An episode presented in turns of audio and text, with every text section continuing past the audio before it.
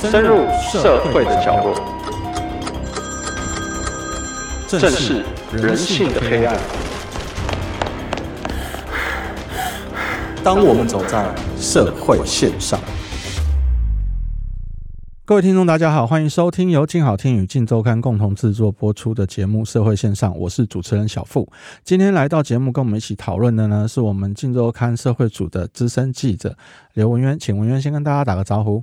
各位听众，大家好。好，那我们两个在这边先跟大家拜个晚年。新的一年呢，其实在农历年前，我们台湾就已经迎来了新气象了，因为我们在一月的时候刚选出了新的总统。也选出了新科的立委，哈，那在农历年前也都相继的已经到立法院报道。长期以来，台湾的立委其实在社会上面对相当多的检视了，哈，那包括选前，我们也有报道过一些候选人，比如说家里面的一些。比较有争议的地方啊，违建啊什么的，占国有地啊，然后为什么大家会这样去检视？就是因为他们身为我们台湾最高立法机关的为民喉舌的民代哈，那他们就必须要除了我们媒体检视、民众检视，他们其实自身更需要以更高的标准来检视自己了哈。那因为立委也到今年已经是第十一届的立法委员了啦。其实，在这之前，许多的立委当然有不分区的，有区域的哈，他们也有一些来来去去的状况。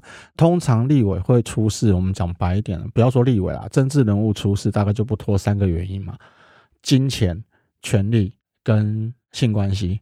那今天我们请到文渊来节目里面讲的，就是之前的一个案例，一位立委哈，也曾经因为哈私生活的关系哈，卷入了一个绑架的风波。甚至说他本来是政坛的明日之星，就因为经历过这件事情之后，自此陨落，淡出了政坛。那我就请文渊先来跟我们聊一下，说这个案件是发生在什么时候？那当时发生是一个什么样的状况？这个案子大概发生在二零零二年的年初，在中部地区有一个黄姓立委，他跟台中的警方报案说他被人家恐吓，然后被。绑架被勒索金钱这样子，嗯、哼哼警方当然当时受理报案之后，当然很慎重嘛，因为在那个年代是立法委员，一个立法委员被强盗被勒索，那这个是很严重的事情。那警方就受理了报案。当时这个黄姓立委大概就是讲说，他就是被一个他认识的一个朋友姓林，一个林姓女子，就把他约到。台北市东区的一个饭店的房间房号也蛮特别的，二五二六。嗯，好，在里面做选民服务啦。他当时就讲说，这个林姓女子的妈妈因为债务的问题，想找这个立委来帮忙这样子。嗯，然后后来这个立委他就依约前往。那进到房间之后呢，那后来对方就把他迷昏了。嘿，对，然后就是他是说，这过程里面好像。就使用一些毒品啊，大麻、摇头丸之类的，嗯，然后被迷昏了。那迷昏了之后，他就被对方用胶带捆绑他的手脚，嗯，大概捆绑了五天之后，那实在没办法，他被迫交出他提款卡跟密码。那被对方领走了八十万现金之后，才把他释放。啊，释放之后，他就赶快跟警方报案。那这是当时这个立委的说法。对，那当然这是立委的说法嘛。他报案，他一定就是他是被害人。可是这个案子神奇的是。被他指控的这个林姓女子，在当年，其实就是在这个立委报案之后，她其实是光明磊落的出来接受媒体访问，甚至接受警方调查。但是她的讲法是完全不一样的，对，对不对？后来这立委口中讲，这个他的朋友林姓女子，其实后来就是在台北有主动开记者会，这个一个姓詹，这是他的本姓。嗯嗯。好，詹姓女子，那他就讲说啊，这个立委啊，长期就透过他买春啊。他认识很多应招的女子这样子，然后而且他还有试用毒品，好、嗯哼哦，那算是他很长期很好的客户，他、对他也很了解，手上也很多他买春的资料，嗯、所以他就说，哎，这个东西跟这个立委讲不是一样，就说这个立委他就是有这种吸毒招妓的不好的事情，而且还有一个很特别，哦他很喜欢找人家在做双人运动的时候，他喜欢旁边要有人在那边看。他有揭露一些他的一些性癖好，性癖好的，对对对。那所以说，当时他出来受访之后，隔天媒体就一连不管平面、电子，大家都大幅报道，就跟立委嗑药啊、吸毒啊、嗯、性丑闻啊这种对立委比较负面的那个标题啊、文字，那其实这种报道出来之后，对他影响是蛮大的。嗯，对。那当然就是这样的案子嘛，一边报案说我被绑架嘛，结果另外一边又把立委私底下的可能算丑态都爆出来了。那其实夹在中间压力最大的，那当然就是警方啦。对对，因为一边是立委，然后他又被爆成这样子的时候，那这些东西全台湾的民众一定都很想知道事实真相是什么，那就要靠检警去调查嘛。对，那在这一段调查的中间，其实他们双方光是一开始他就有很多地方是情节是兜不起来的。没错，那好像说检警下去调查之后，又发觉有更多难以解释的状况。对，这样。因为这种东西真相只有一个，可是，在检警介入调查过程里面，发现里面很多双方的口供是对不起来的，呵呵包含说那个黄姓立委，他讲说他是去选民服务啊，哦，那这是詹姓女子说她妈妈的什么债务问题或什么的，对。可是警方去查，诶，这詹姓女子她户籍在台北啊，嗯哼，那这立委他是台中的立委，嗯。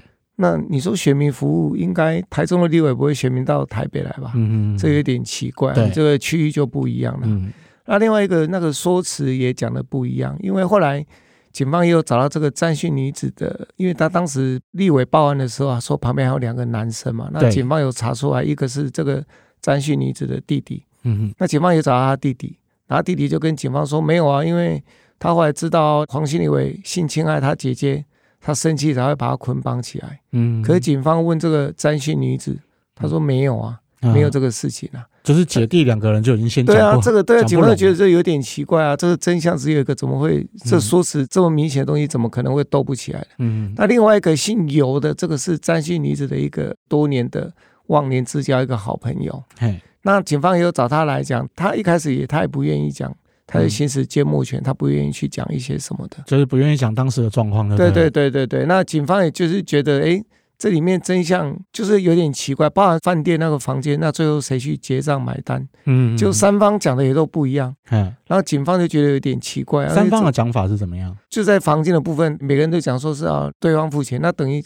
那个谁付钱也搞不清楚。对啊，怎么会连谁去柜台付钱也搞不清楚？就是究竟就是沾女还是沾弟，还是说这个姓尤的男子去付钱？大家都互推，就搞了半天不知道是谁付钱。就每个人讲法都南辕北辙。那警方就觉得这有点奇怪啊，因为你们都认识的嘛，而且都有在房间里面，怎么会讲的都斗不起来？连这个基本上谁去柜台买单，连这个也斗不起来。警方就觉得这个很奇怪，很奇怪。对，那其实讲真的啦，遇到这种案子啦，人物都这么明确。但是案情却这么扑朔迷离，那你你说掉饭店的监视器，顶多也就是走廊的房间里面到底发生什么事，也不太可能会知道。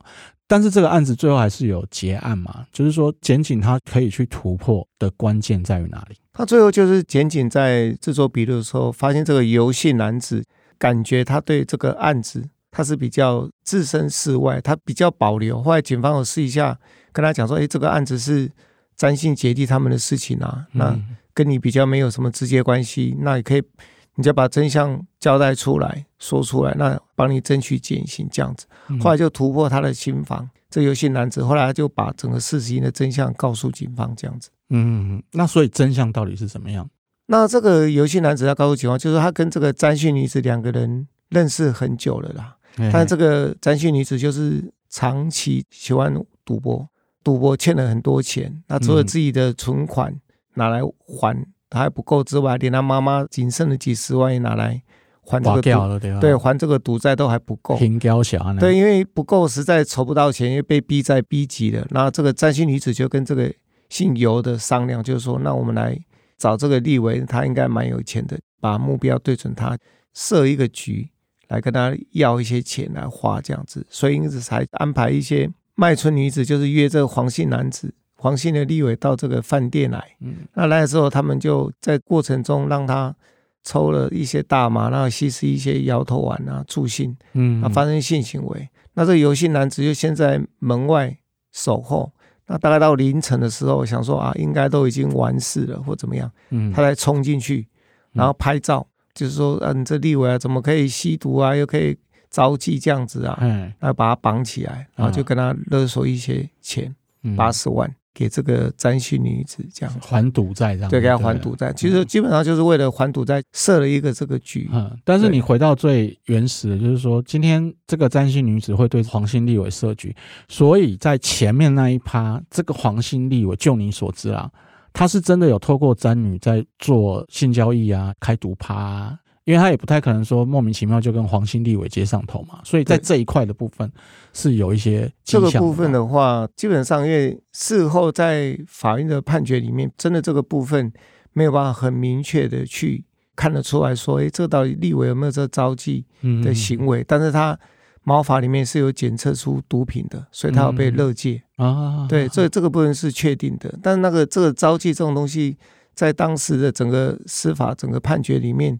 并没有办法很完全的去佐证说这立委有这个行为，嗯，对。那但是他也因为这样子就淡出政坛了，因为觉得怎么讲，哎呀，形象整个都崩坏了，整个都崩坏了。所以对这立委来讲，他事后也，因为他毕竟也算像你刚才提到，他毕竟也算是我们台湾。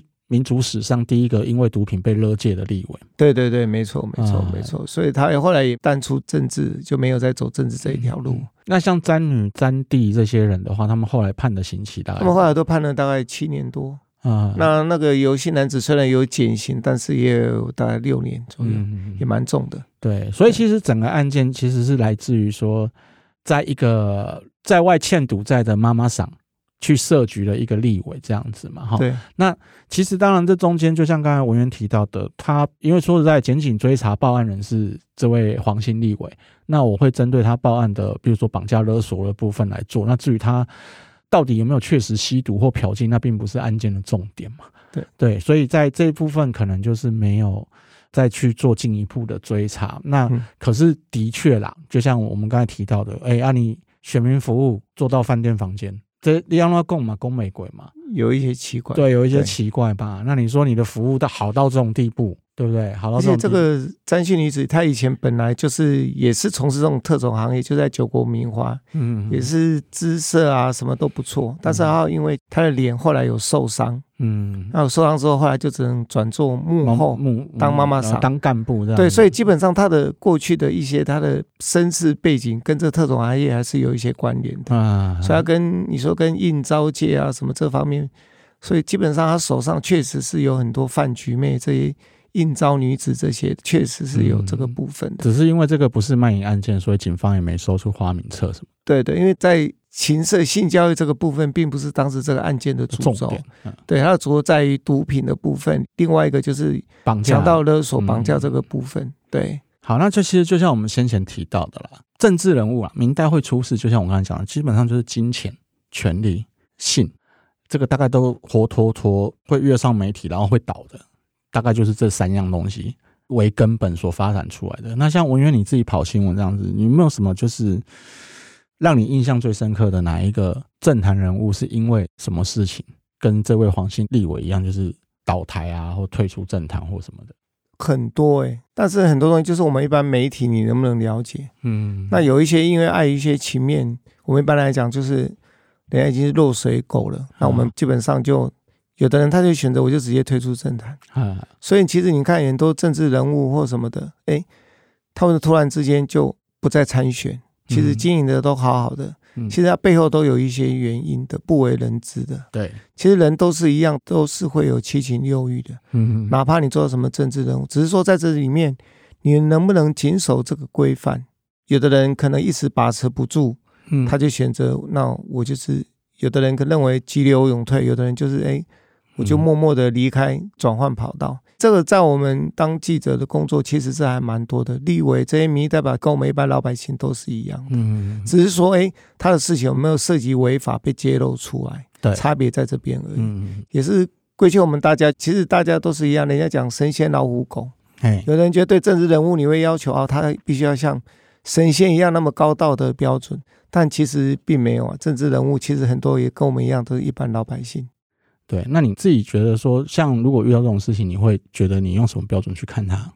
基本上，我应该会从有没有违法。嗯，因为我觉得，不管说你说人家讲哦，性啊什么各方面，我觉得跟阳光、空气、水是一样的，那是人必须的，嗯、人的生活的一部分。对，可是这里面就是一般我们媒体做不做报道或什么，我觉得有点就是有没有违法。比如说你吸毒，嗯，嗑药之后去进行性爱轰趴，那当然这就不一样。嗯嗯嗯。好，那当然这就不一样，因为你吸毒这种东西，你是一个政治人物，本来就应该要以身作则这样子。对。对那如果除此之外，你有没有暴力？比如说暴力胁迫或怎么样？家暴啊？对对，你暴力胁迫，比如说你是施暴、殴打、捆绑、强逼、性侵，嗯嗯嗯，那当然这种是不一样的。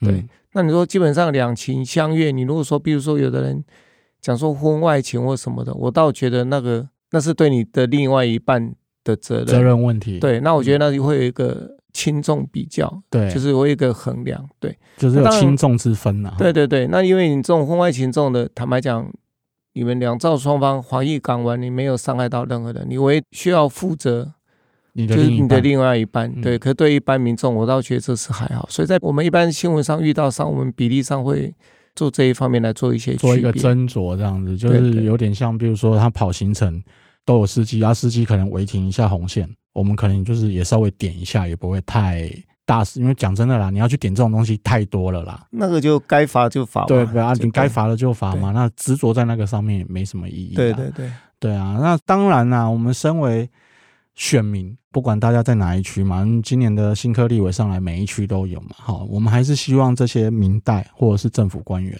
能够尽忠职守啦，做好自己该做的工作啦。那当然，你的私生活。比如说，像我们有前面有提到的，哎，有一些，比如说家族有一些纷争的，或者是什么的，那真的是该怎么处理，就依法处理嘛。对，好，那我们今天谢谢文渊，谢谢，好，也谢谢大家收听。有兴趣了解更多社会事件的听众，欢迎锁定由静好听与君周刊共同制作播出的社会线上，我们下次见。想听爱听，就在静好听。